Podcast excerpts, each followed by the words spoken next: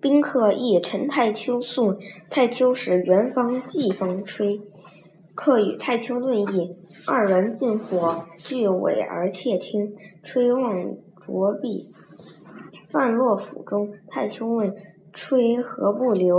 元方、季方长跪曰：“大人与客语，乃俱窃听。”吹望着壁，范今成迷。太丘曰：“尔颇有所识否？”对曰：“仿佛知之。”二者。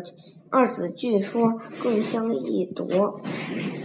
言无遗失。太丘曰：“如此，但迷自可，何必犯也？”意思就是，有位客人到太丘长陈氏家过夜，陈氏就叫儿子元方和季方做饭待客。客人和陈氏在一起倾谈，元方兄弟二人在烧火，结果一同放下手。头的事都去窃听，嗯，做饭的时忘放上篦子，要蒸的饭都落到了锅里。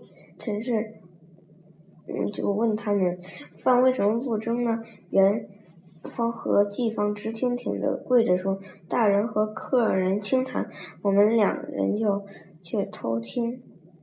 煮饭蒸饭时忘了放上篦子，现在就饭煮成了粥。”陈氏就问：“你们可记住我们谈的话吗？”兄弟俩回答说：“似乎还能记住那些话。”于是兄弟俩一起说，互相穿插补正，一句话也没有漏掉。陈氏说：“既然这样，吃粥也行，何必一定要干饭呢？”